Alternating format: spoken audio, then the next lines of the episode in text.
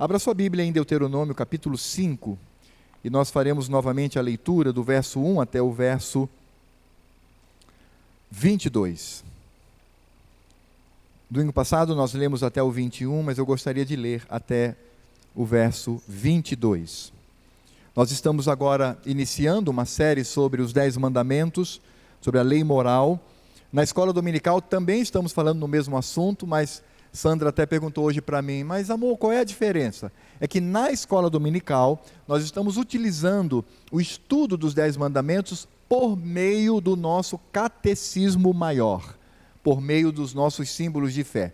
Então nós estudamos o catecismo maior no que diz respeito à lei do Senhor, na sessão que fala da lei do Senhor.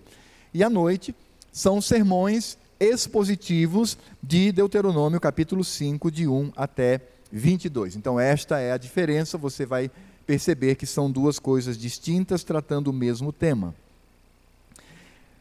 Deuteronômio capítulo 5, de 1 a 22, diz assim: Chamou Moisés a todo Israel e disse-lhe: Ouvi, ó Israel, os estatutos e juízos que hoje vos falo aos ouvidos, para que os aprendais e cuideis em os cumprirdes.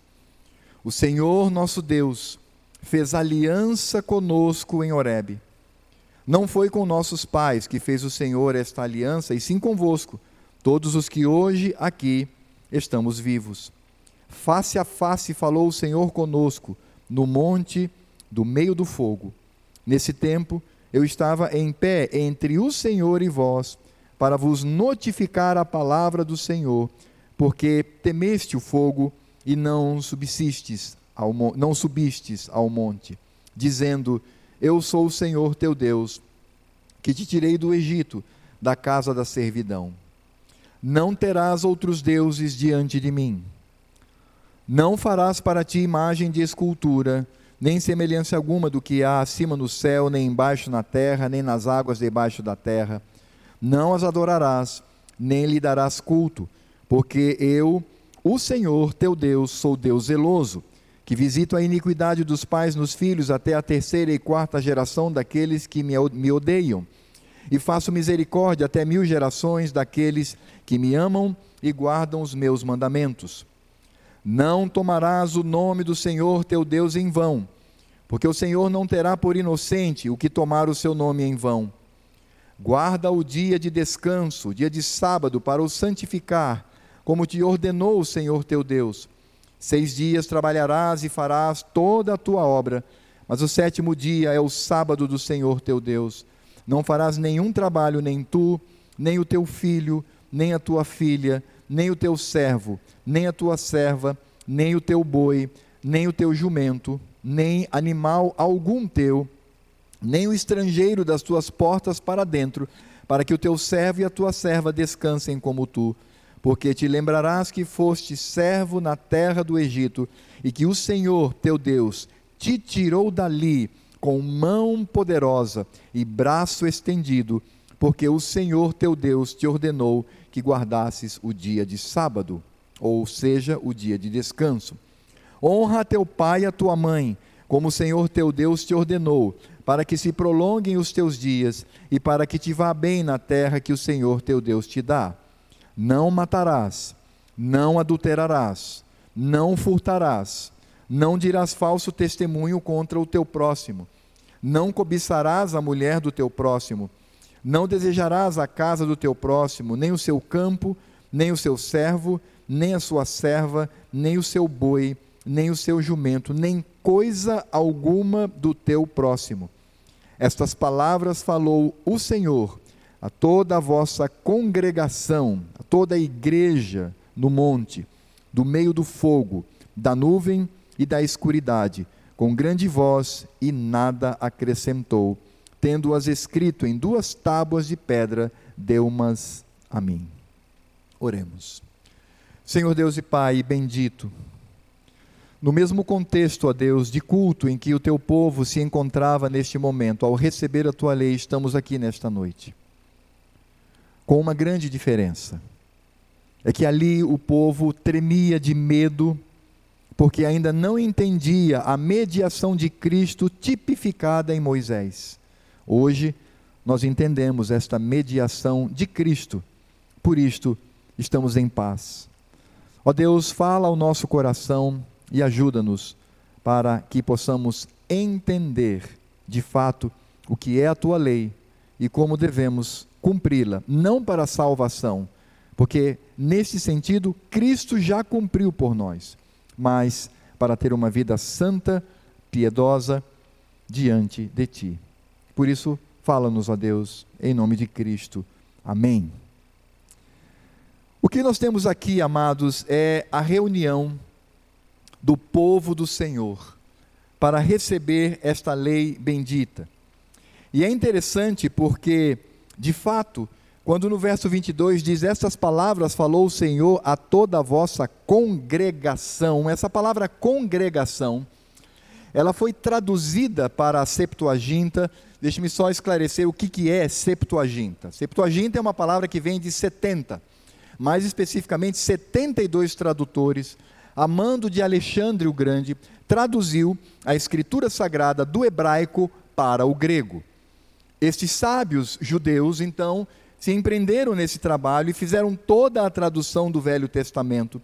E esta palavra, que é uma palavra bem clara no hebraico, todas as vezes que ela aparece no hebraico, eles traduziram essa palavra por eclesia, por igreja. Então, quando os leitores da Septuaginta liam o novo, o Velho Testamento na língua ah, grega, eles utilizavam a expressão igreja, que é de onde vem a expressão utilizada pelos escritores do Novo Testamento. O contexto dessa palavra, ela está inserida aqui, é por isso que os autores do Novo, do Novo Testamento não chamam a nosso, o nosso ajuntamento de sinagoga, não chama o nosso ajuntamento de mero ajuntamento, mas ele chama de igreja, porque esta foi a palavra utilizada na tradução do hebraico para o grego. Então nós sabemos de onde vem a origem, então não é nenhum erro dizer que aqui a tradução é estas palavras falou o Senhor a toda a vossa igreja no monte do meio do fogo. E o que de fato Moisés está fazendo aqui é repetindo os dez mandamentos e levando aquele povo a entender essa lei moral. Nós já aprendemos isto domingo passado.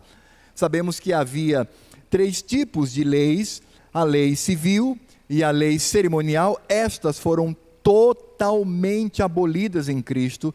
Nós não podemos mais repeti-las, porque se nós repetirmos essas leis, afrontamos a obra de Cristo. Mas nós temos também a lei moral, a lei da santidade. Esta não foi revogada, esta permanece, porque quem aqui tem autoridade para dizer que está revogado não matarás? Quem aqui tem autoridade para dizer que está revogado não terás outros deuses diante de mim? Quem aqui tem autoridade para dizer que está revogado dizer não falarás o nome do teu Deus em vão ou não usarás o nome do teu Deus em vão? Quem pode dizer que isso foi revogado? De forma nenhuma. Muito pelo contrário, Cristo afirmou essa lei quando ele a reduziu com duas expressões do Velho Testamento. Os, primeiro, os primeiros quatro mandamentos é: amarás ao Senhor teu Deus de todo o teu coração, de toda a tua alma e de todo o teu entendimento. E a segunda parte do mandamento é: amarás ao teu próximo como a ti mesmo. Não foi revogada em absoluto. Pelo contrário, Cristo disse que quem retirasse uma pequena letrinha ou um pequeno sinal desta letra, certamente estaria afrontando ao Senhor. Por isto, o nosso entendimento é claro quando percebemos, por exemplo, Paulo é, falando contra a prática de alguns líderes na igreja de ensinar as pessoas a cumprirem a lei, ali está muito claro e é consenso em todos os comentaristas bíblicos de que ali Paulo está falando da lei cerimonial, que incluía circuncisão e outras práticas, também incluía a lei civil, que não se aplicava ao império, eles não podiam adotar a lei civil no império romano, mas muito mais porque elas se encerram em Cristo. E Paulo também, em terceiro lugar, ele está combatendo as escolas judaicas que deturparam e criaram uma religião estranha ao Evangelho, uma religião estranha à palavra de Deus. A religião que os fariseus, saduceus, escribas seguiam não era a religião de Deus. Era uma religião carnal, humana, pecaminosa. E contra isto Cristo combateu, contra isto o apóstolo Paulo combateu. Por isto estamos bem tranquilos com relação a isto. E vejam que nesse sentido, os primeiros quatro mandamentos, eles são exclusivos com relação ao nosso Deus. Dizem respeito ao Senhor. E esta primeira parte, ela está contida naquilo que eu falei domingo passado, o momento solene, solene do Shema, que era o momento em que se trazia uma palavra direta do Senhor e é por isso que lá em Deuteronômio capítulo 6, de 4 a 5, Deus já revela solenemente, dizendo: Ouve Israel, o Senhor nosso Deus é o único Senhor. É exatamente isso que nós temos na primeira parte dos Dez Mandamentos. Nosso Deus é o único Senhor. Amarás, pois, o Senhor teu Deus de todo o teu coração, de toda a tua alma e de toda a tua força. Este é o espírito dos primeiros quatro mandamentos. É aqui que nós encontramos o Senhor trazendo a sua absoluta exclusividade. Deus é exclusivo. E ele não tolera dividir essa exclusividade, ou esta posição, melhor dizendo, com o que quer que seja. Ele não tolera. Ele deseja ser o mais alto no nosso coração. Interessante pensar que os primeiros quatro mandamentos, eles seguem uma sequência lógica. E eles vão do geral para o particular. Ou seja, no primeiro mandamento, que nós vamos hoje meditar, ele está falando da exclusividade da pessoa de Deus a pessoa divina. Ele é exclusivo. Mas já no segundo mandamento, ele está falando da exclusividade do seu culto. Por isso algumas pessoas, elas, elas às vezes dizem assim, ué, mas qual é a diferença do primeiro mandamento, não terás outros deuses diante de mim, e o segundo, não farás para ti imagem de escultura? Porque o primeiro mandamento está falando da pessoa de Deus, dele próprio. Mas o segundo, que fala sobre ídolos, diz que nós não podemos fazer, nem adorar, nem nos ajoelhar diante dele. Deus está falando da exclusividade do seu culto. O terceiro mandamento, o Senhor Deus está falando da exclusividade do seu nome, que é santo. Um nome bendito. Não tomarás o nome do Senhor teu Deus em vão. E o quarto, o quarto mandamento, Deus está falando da exclusividade do seu dia, o dia do descanso. Então temos a pessoa de Deus, o culto, o seu nome alto e santo e o dia que pertence a Ele. Essa é a lógica dos primeiros quatro mandamentos e é dessa forma que nós seguiremos na exposição da Escritura Sagrada. E como eu disse, aqui nós temos o contexto do povo de Deus da igreja de Deus no deserto. E vejam que eles estão diante do Senhor. E Moisés lembra, lembrem-se que vocês estavam diante do Monte Horebe, que é o mesmo Monte Sinai. Para onde Moisés foi a primeira vez, viu a sarça ardente e Deus disse assim: Vai, pega o meu povo e traze-o aqui para que tenhamos um encontro solene. Mas também eles não deveriam apenas lembrar do fato de que estavam no passado diante do Senhor, mas também eles deveriam lembrar que no futuro iriam enfrentar povos pagãos na região de Canaã. E nesse momento, no Velho Testamento, Deus que escolhe uma nação, um, um, um povo, para ali colocar o seu nome, este povo deveria ser instrumento de Deus de glorificação do seu santo nome. Por isto, lá no passado, Israel deveria guerrear, matar os inimigos, para varrer da terra deuses estranhos que afrontavam o nome do Senhor. E por isto, entendemos que a maneira como Deus atua neste momento é um momento de guerra, de batalha, porque a conquista era da terra e aquela terra de Canaã, ela estava tipificando a nova Jerusalém, a nova Canaã, a nova terra que teremos com o Senhor. E aquela terra estava infestada de deuses estranhos. Infestada. Absolutamente contaminada. Ao norte, por exemplo, os fenícios adoravam a Baal. A palavra Baal ou Baalim, Baalim é plural de Baal no hebraico. A palavra Baal significa literalmente Senhor. Por isso que a palavra Beletzebut significa Senhor do lar, que é a mesma raiz Baal, ou Senhor das moscas. Baal, portanto, significava Senhor, mas também tipificou uma divindade. E essa divindade Baal tinha uma mulher, uma esposa, que era Astarte. E eles então se casavam. Ora, o que Israel deveria fazer era olhar para isto e abominar para colocar neste lugar o nome do Senhor. Mas ao sul nós encontramos os amonitas. E os amonitas, eles adoravam a um deus chamado Moloque. E Moloque era um deus ávido, um deus falso, ávido por crianças.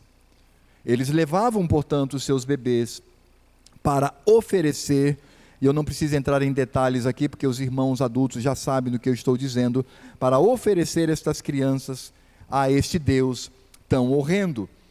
Ao leste, nós temos os Moabitas e temos o Deus Quemos. O Deus Quemos, ele também concorria com Moloque para as oferendas dos filhos que os seus seguidores assim faziam. Basta nós vermos que o povo de Israel se contaminou várias vezes, várias vezes, com relação a esses deuses. E a oeste, nós temos o famoso Dagon, que é o deus dos filisteus. Era o deus que agia sobre aquela região e os filisteus, a palavra filisteu também significa palestinos, é a mesma palavra, portanto, aqueles palestinos ou filisteus, eles adoravam a esse Deus. E eles tinham uh, várias atuações. Baal e Astarte, como casados, eles promoviam os cultos, os cultos orgiásticos, com toda a imundícia que podemos imaginar porque era, eram os deuses da fertilidade. Moloque era o deus do impedimento das catástrofes, assim como Quemos. E Dagon era o senhor da vida, o senhor que controlava a criação para com aquelas pessoas. E vejam que todos eles olhavam para o mundo pela perspectiva desses deuses. Porque é dessa forma que devemos pensar. Estes povos do passado não tinham essa mentalidade confusa, fragmentada que nós temos hoje, como fruto da modernidade, como fruto do iluminismo. Porque tanto a modernidade quanto o iluminismo vieram destruir a nossa mente. E aí então religião passou a ser uma parte da minha, da minha vida. Não eles tinham de fato toda a estrutura religiosa. Então os fenícios olhavam para o mundo por intermédio de Baal e Astarte ou Astarote. Os amonitas olhavam para o universo, para o mundo, por meio de Moloque. Os moabitas olhavam para o mundo por meio de Quemos. E os filisteus olhavam para o mundo por meio de Dagon. Esses deuses concorriam com o Senhor Todo-Poderoso não diretamente, porque nada pode concorrer com eles, mas estes deuses concorriam no coração humano. E de fato, o que Israel vai fazer é algo abominável. Porque eles tinham duas práticas. Às vezes nós achamos que o povo de Israel, quando se afasta do Senhor e adota os poste-ídolos, a palavra traduzida no Velho Testamento para poste-ídolo é essa deusa aqui, Astarte, Astarote, essa, esta deusa falsa. Quando eles faziam poste-ídolo, adoravam a Baal, a Dagon, a Quemos, a Moloque, Nós sabemos de episódios tão tristes. Achamos que eles diziam assim: não, não, Javé não existe, Javé não é Deus, fica para lá, vamos nos entregar a esses deuses. Não. Não. Israel não abria mão de Javé. Ele não abria mão do Deus revelado. Eles tinham apenas duas atitudes. A primeira era um tipo de substituição para o lugar mais elevado. Então, eles, por exemplo, como muitos reis fizeram, construíam dentro do templo, lá no centro, um altar a essa deusa Astarte. E eles diziam: Javé continua Deus, nós ainda adoramos a Ele, mas temos também uma deusa que vai cuidar de nós. Ou então eles faziam uma junção, uma junção ímpia, imunda, quando eles diziam que tiravam Baal e colocavam Javé e diziam que Javé era esposo de Astarte. É por isso que quando nós olhamos para Êxodo, quando Moisés sobe ao monte, e quando o povo se reúne ao redor de Arão e diz assim: olha, ele, Moisés foi embora, né? não tem mais ninguém aqui, e nós queremos adorar ao nosso Deus. Você sabia, porque a nossa tradução tem apenas um ponto que não ajuda muito, mas você sabia que o sentido ali deste povo é: nós queremos adorar a Javé? Eles não disseram queremos voltar aos deuses do Egito. Eles disseram: Nós queremos adorar ao Deus que nos tirou do Egito. E o problema da tradução está aí, porque, de fato, no original, Deus está no plural, mas está no plural no sentido majestático. Não porque eram vários deuses. O que de fato eles estão dizendo, e muitas versões é, atentaram para isto, eles estão, eles estão dizendo: Nós queremos adorar ao Deus que nos tirou do Egito que, que Arão faz? Tragam ouro, colocaram no fogo e dali surgiu um bezerro. Quem era aquele bezerro? Era Javé. Era isto que eles faziam. Mas o Senhor abominou. Por isso nós precisamos entender, amados, que não há a menor possibilidade de se ter no coração concorrentes com o nosso Deus. Cristo, lá em Mateus capítulo 6, verso 24, ele diz com toda clareza: ninguém pode servir a dois senhores. Cristo ele está aqui fazendo uma referência direta a Baal. Ele diz: vocês não podem servir a dois senhores, porque ou há de odiar-se de um e amar ao outro, ou se devotará a um e desprezará o outro. Ele diz: não podeis servir a Deus e a Mamon. Mamon aqui é o Deus do dinheiro, é o Deus da riqueza. Cristo diz: não há a menor possibilidade de nós termos comunhão com o Senhor e ao mesmo tempo dividir o nosso coração com os deuses. Por isso o Senhor Deus dizia: vai lá, destrói tudo, queima tudo, varre tudo, porque somente o meu nome deve ser glorificado nessa terra, no vosso meio. Porque é claro, irmãos, nós sabemos que convivemos com um problema muito sério. O problema de que o nosso coração humano é inclinado a buscar deuses que sejam palpáveis e controlados por nós. Você sabe por que povos antigos e até atuais pagãos fazem imagens, fazem ídolozinhos? Porque são controláveis. Quando você vê uma procissão promovida pela Igreja Católica Apostólica Romana, com um ídolozinho lá caminhando, isso é controle. Eles estão controlando.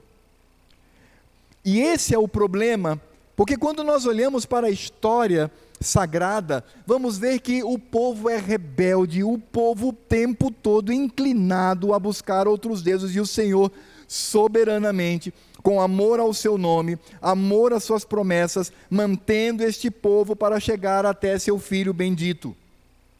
Porque o meu coração e o seu coração é tendente a buscar deuses estranhos para concorrerem com o Senhor no nosso coração.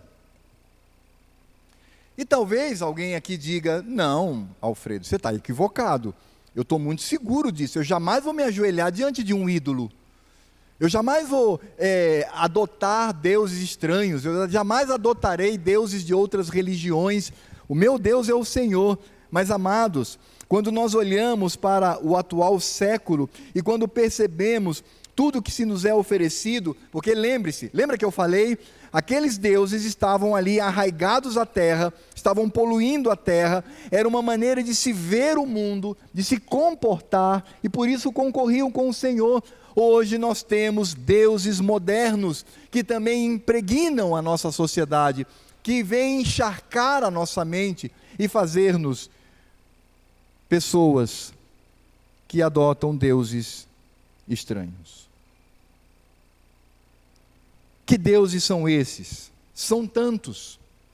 Eu poderia citar muitos, mas quero apenas me deter em quatro: o dinheiro, as riquezas, ter posses, é um Deus. Porque esse Deus, ele vai trazer para mim a alegria do consumo, a alegria de ter, a alegria do destaque, de simplesmente ter os meus desejos supridos. Não é à toa que o Senhor Deus chamou esse Deus de Mamon.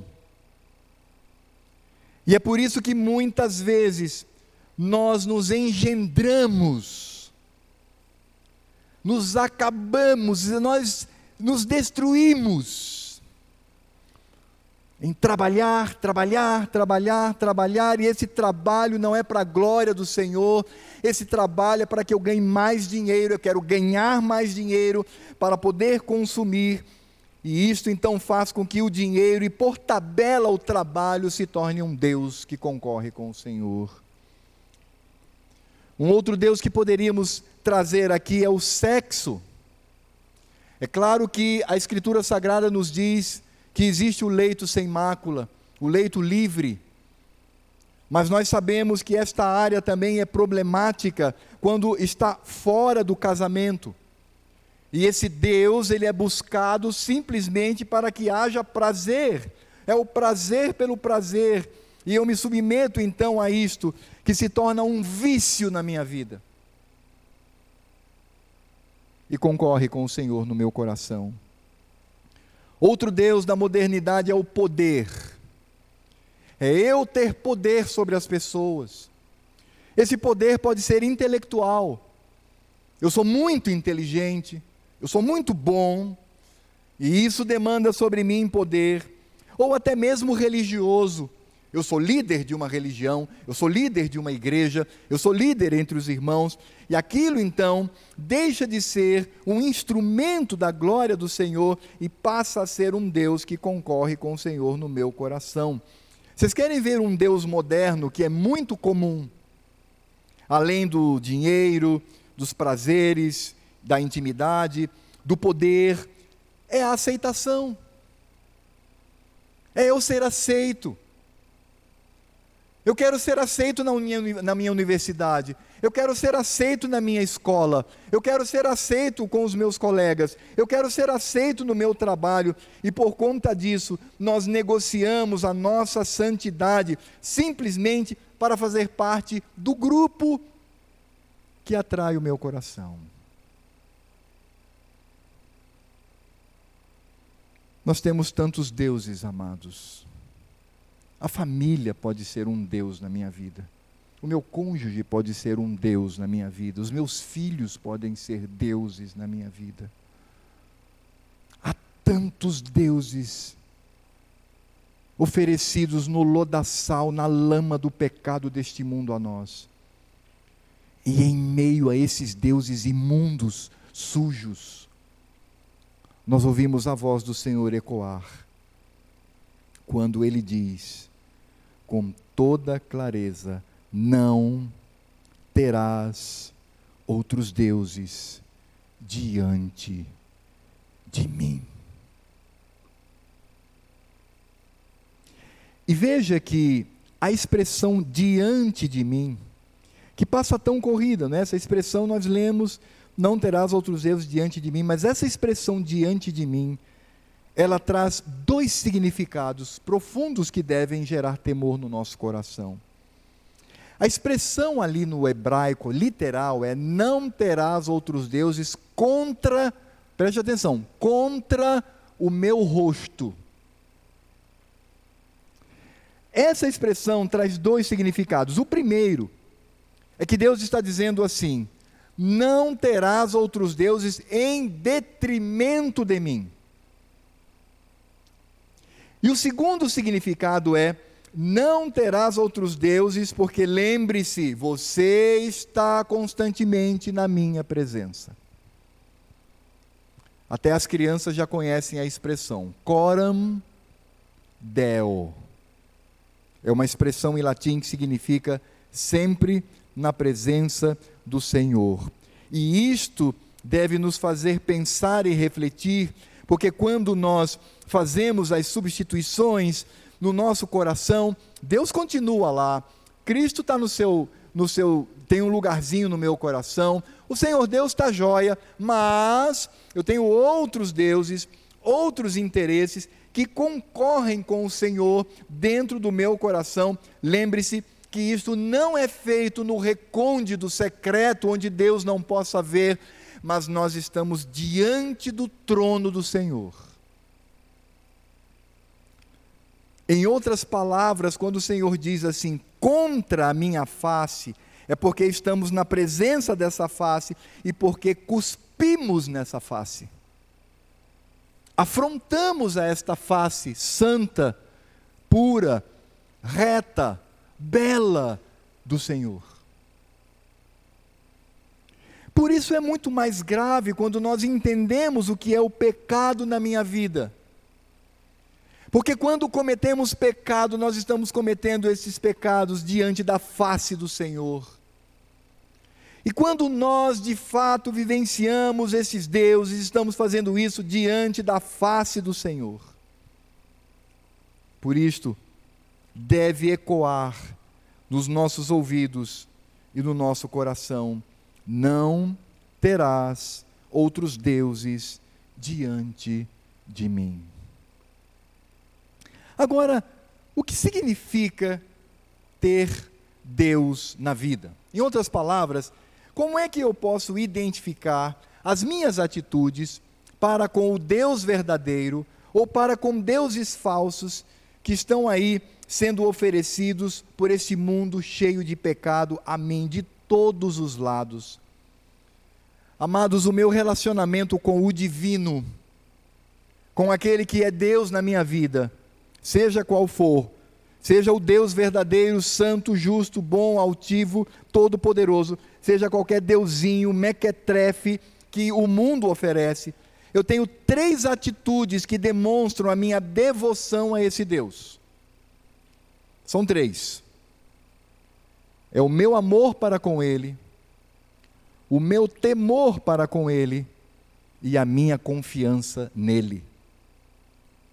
Todas as vezes que eu me dirijo a algo que reputo como divino, mesmo que inconsciente, me permitam a expressão, eu estou tendo estas três atitudes diante dele. Eu tenho meu amor devotado a ele, eu temo a ele e eu confio nele.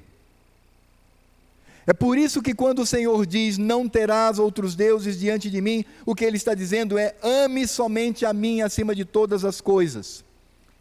Tema somente a mim, acima de todas as coisas. Confie somente em mim, acima de todas as coisas.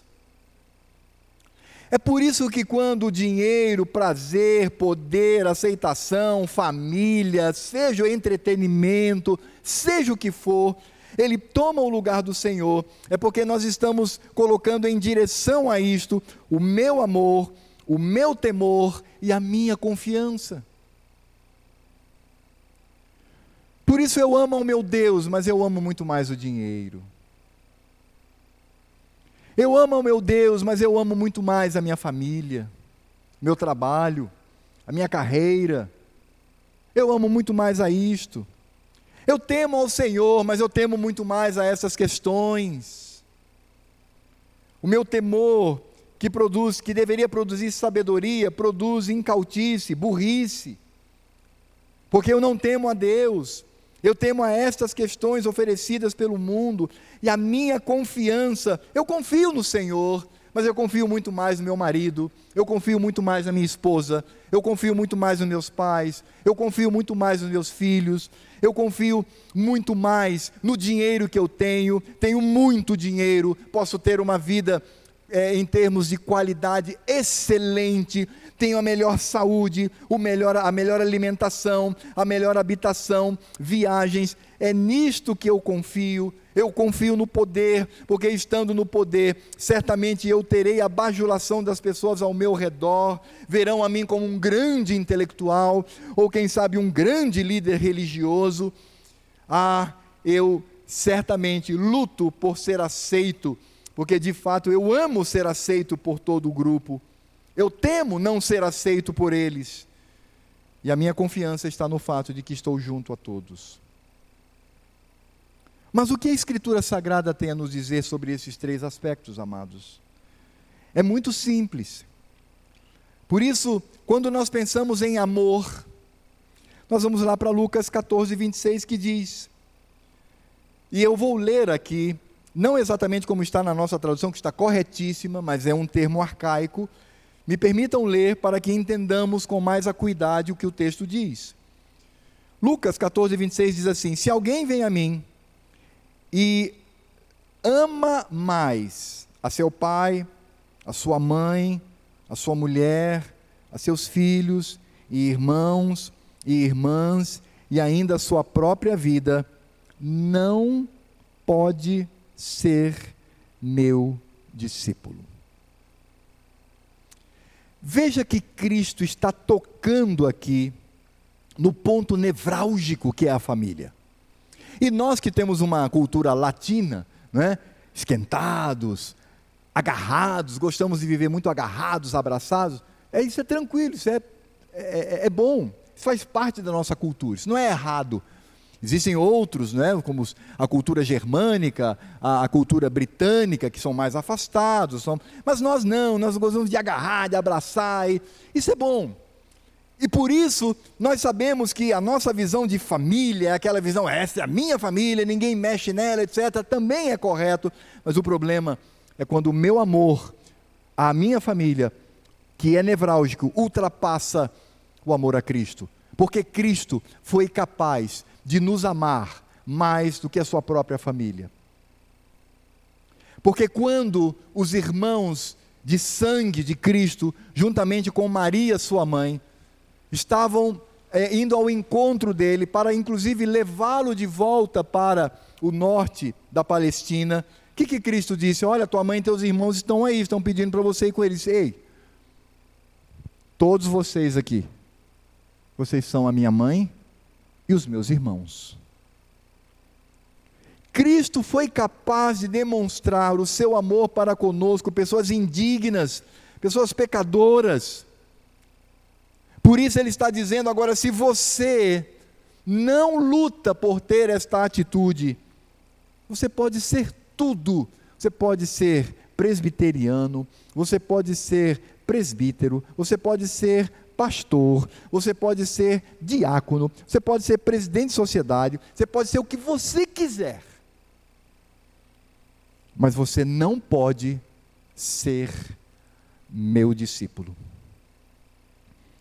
Por isto, quando nós tratamos sobre não ter outros deuses contra a face do Senhor, nós sabemos que este amor é deve ser o mais alto possível.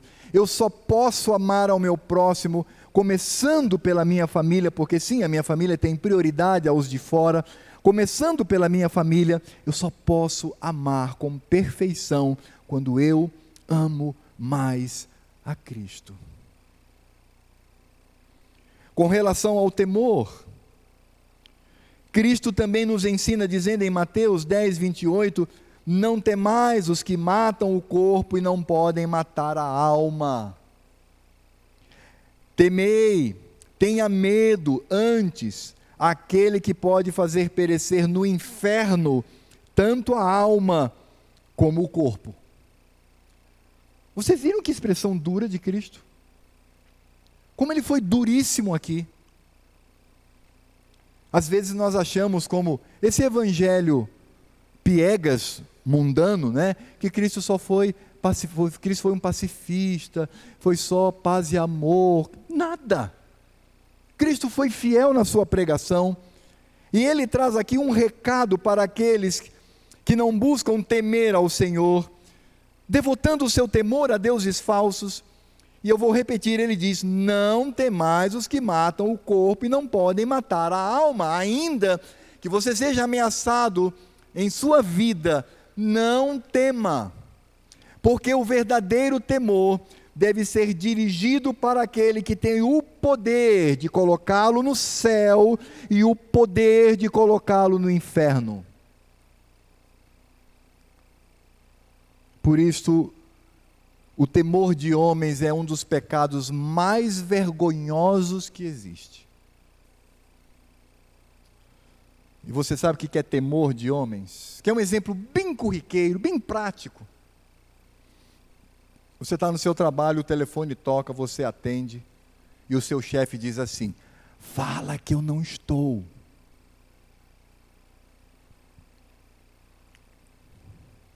A pergunta é: neste momento, quem você teme mais? Seu chefe ou Deus?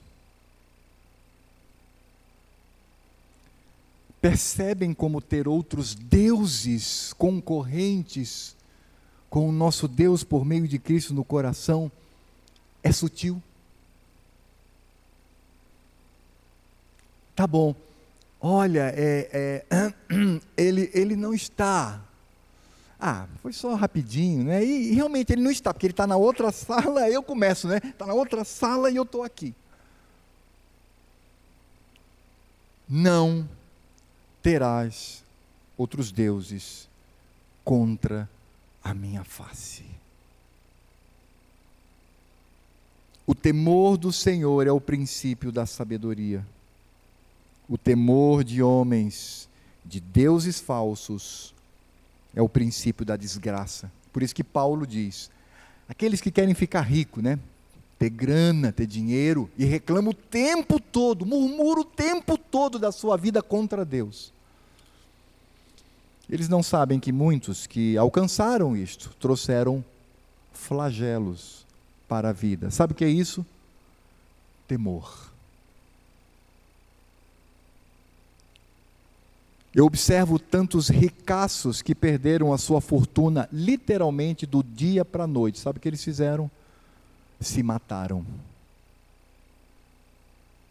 Porque o Deus da vida deles não era o Senhor. O Deus da vida deles era um Deus perecível, imundo, corriqueiro, traiçoeiro, destituído de qualquer amor.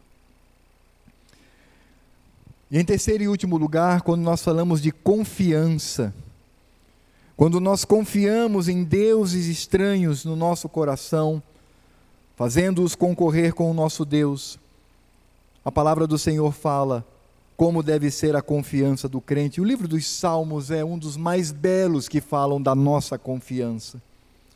O Salmo número 20, verso 7 diz: Uns confiam em carros, outros em cavalos.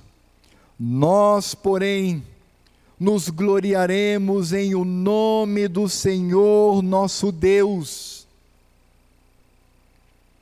Salmo 62, 10 diz: Não confieis naquilo que extorquis.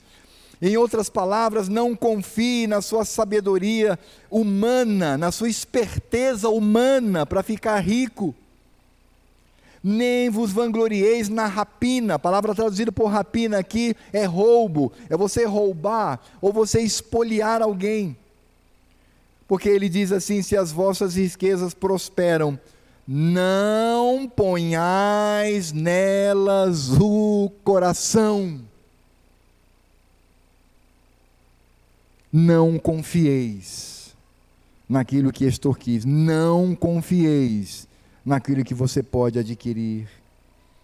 O Salmo 146, versos 3 e 4 diz: Não confieis em príncipes, nem nos filhos dos homens, em quem não há salvação. Sai-lhes o espírito e eles tornam ao pó, nesse mesmo dia perecem todos os seus desígnios. Eu fico preocupado com crentes que depositam a sua confiança em mitos políticos. Eu fico preocupado com crentes que acham que a situação do Brasil só será melhor se determinado candidato estiver no cargo político almejado. Os irmãos sabem muito bem a minha posição política, eu sou conservador de direita, com base no Evangelho. Os irmãos sabem muito bem em quem eu votei para presidente. Eu votei em Jair Messias Bolsonaro. Mas Bolsonaro não é mito na minha vida.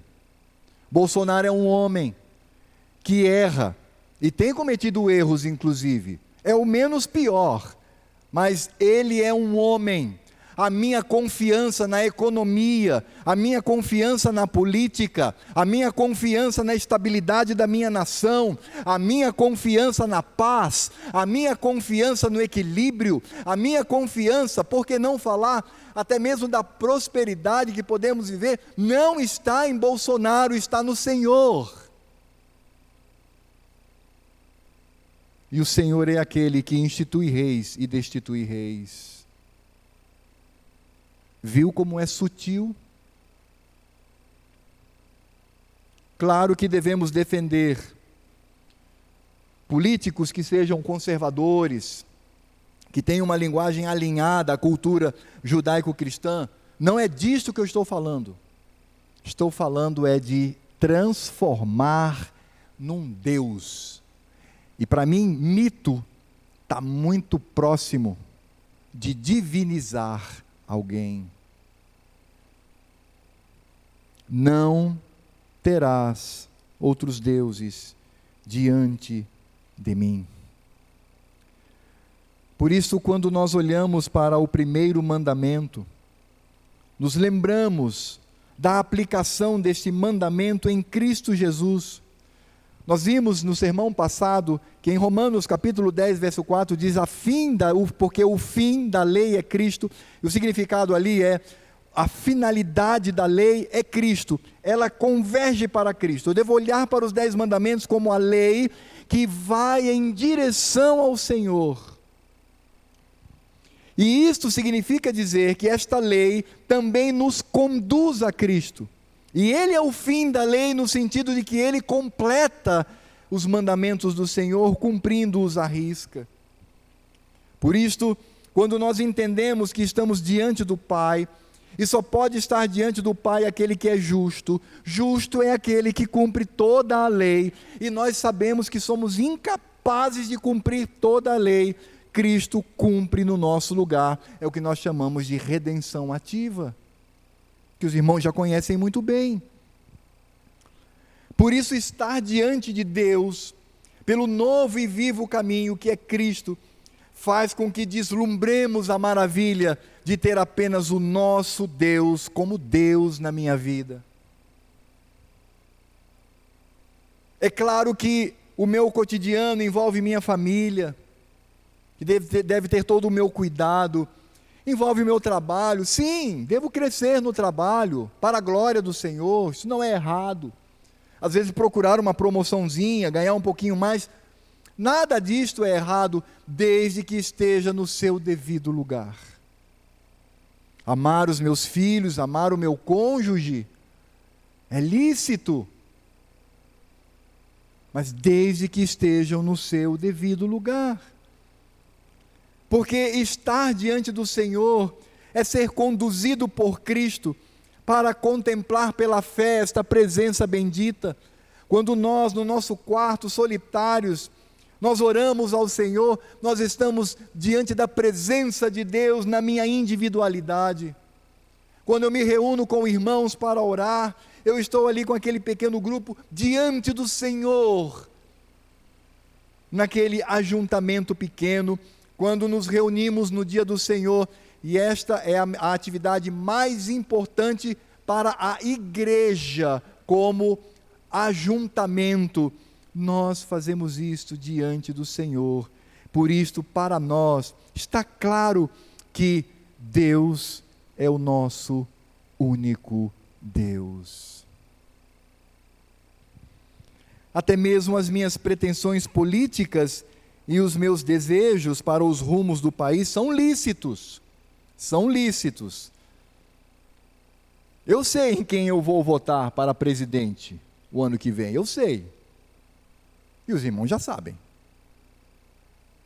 É lícito, desde que esteja no seu devido lugar. Isso envolve sua profissão, seus estudos, sua capacidade, tudo devem estar no seu devido lugar, porque Cristo nos conduz para a presença íntima do Pai, aquele que, juntamente com o Filho e o Espírito Santo, devem assumir a total prioridade no meu coração. Por isso, Cristo é a única possibilidade de manifestarmos o nosso amor, o nosso temor e a nossa confiança em Deus.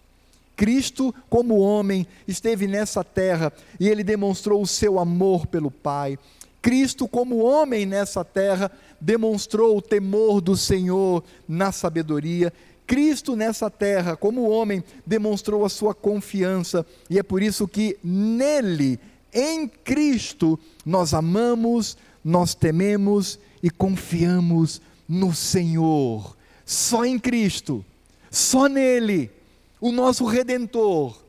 Cristo é a possibilidade de não só entendermos o que a palavra de Deus diz, não terás outros deuses contra a minha face, não apenas entender, mas viver por Cristo Jesus. Porque quando estamos diante de Deus Pai, Deus vê a seu filho, e através de seu filho, ele ama a mim, um indigno, mas também alguém que é resgatado pelo amor, graça e misericórdia do Senhor.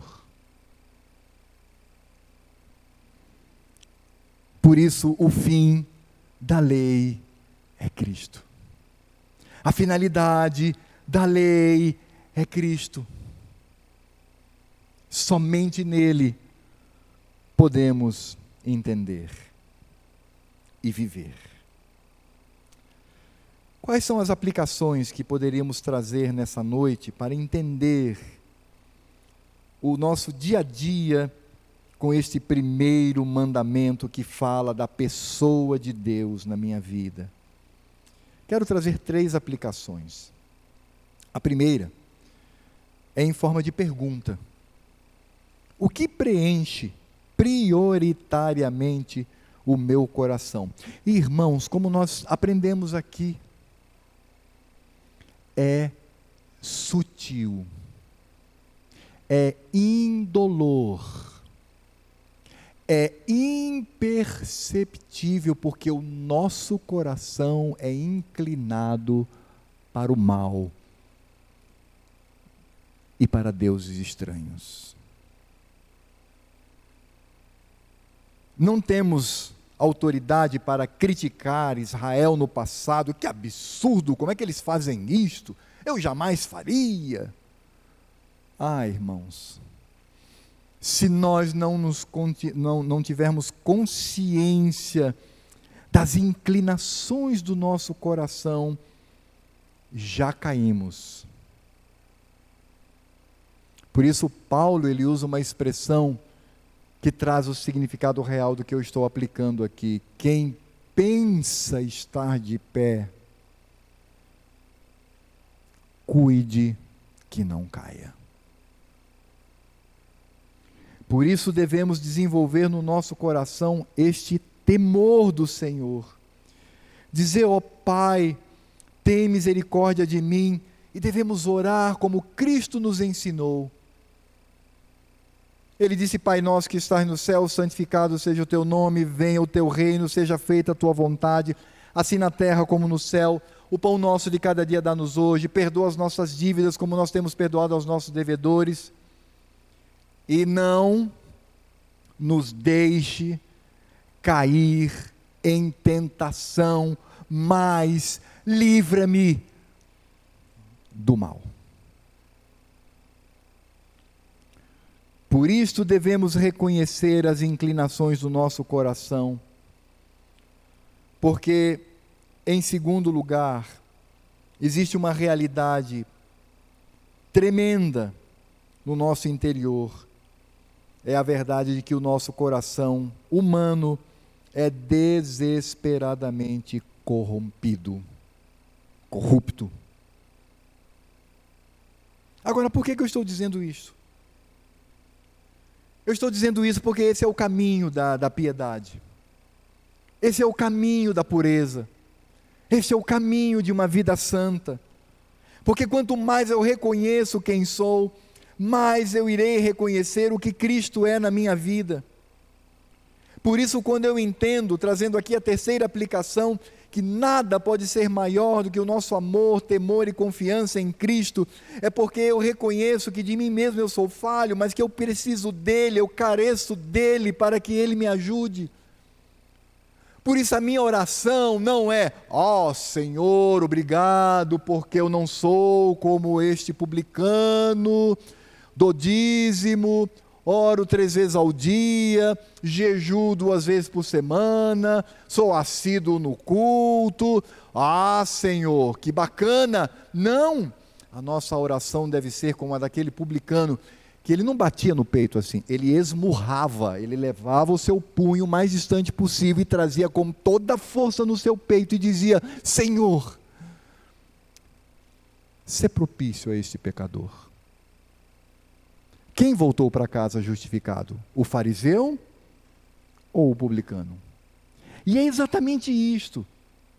Reconhecer a nossa fraqueza diante de um mandamento impossível para ser realizado aos olhos e pela força humana, ao mesmo tempo é possível sim. Quando eu reconheço quem sou, quando o meu orgulho, a minha soberba vão para o solo, para o chão, e eu reconheço que Cristo é tudo na minha vida. É quando eu afirmo que Cristo deve crescer na minha vida, no meu coração, anulando toda vaidade, anulando toda soberba espiritual, religiosa. E aí somos alcançados pela graça do Senhor. Pela graça do Senhor. Se eu tenho uma vida de piedade, é porque deve existir muito choro, muita confissão de pecados, e é isto que nos dá alívio e paz no coração. Porque o que Deus deseja de nós é que usufruamos, para que desfrutemos de Cristo e da Sua graça. O desejo nesta noite é que saiamos daqui com esta percepção: Senhor, de mim mesmo, meu coração está cheio de deuses. Mas Cristo é maior. Cristo é Senhor. Cristo cuida de mim.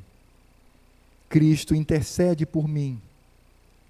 Cristo perdoa os meus pecados por Sua obra.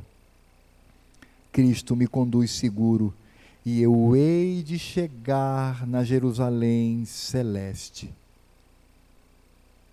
tendo a Ti como meu único Deus. Que saiamos daqui quebrantados na nossa humanidade, mas edificados na graça de Cristo que saiamos daqui desafiados na nossa carnalidade, mas consolados pela obra de Cristo Jesus. Não terás, ó povo do Senhor, outros deuses contra a face do nosso Deus. Senhor, nós te louvamos e agradecemos pela tua palavra. Te louvamos porque ela nos desafia, confronta, desnuda, torna-nos transparentes, somos o que somos diante de Ti. Isso é o que a Tua palavra faz, mas ao mesmo tempo ela traz graça, misericórdia, amor, esperança, paz, tranquilidade, alegria. Por isso, ó Pai, nós te louvamos, porque o nosso coração é semelhante ao, aos nossos pais do passado. O nosso coração pode se tornar semelhante até mesmo como o coração dos ímpios. Mas temos a Cristo. Cristo que nos cobre, que nos revela, que nos conduz. Ó Senhor, por favor, livra-nos de concorrermos no centro do nosso coração o teu nome com outros deuses falsos, mas que tudo que é lícito oferecido por este mundo tenha o seu devido lugar e que estejamos alegres nesta caminhada e ao mesmo tempo desejosos em te amar, temer e confiar. Demonstrando isso em atitudes de amor, de temor e confiança, fazendo com que todo o nosso empenho seja para a tua glória, por meio de Cristo Jesus. Obrigado, Pai, por tua palavra, que nos consola, que nos ajuda e que nos dá paz. Muito obrigado. E agora, que a graça do Senhor Jesus, o amor de Deus Pai e toda a obra do Espírito Santo, que é o Espírito de Deus Pai e também o Espírito do próprio Cristo no nosso meio, estejam sobre nós, sobre todo o povo de Deus todo Israel de Deus, todos os descendentes de Abraão pela fé, que hoje, não em outro dia da semana, mas hoje, ao redor do planeta, se reuniu ou se reúne, até que Cristo venha para nos levar para o descanso eterno que ainda nos falta, para o sábado eterno que ainda nos falta. Por isso, nós oramos, Maranata Vem, Senhor Jesus.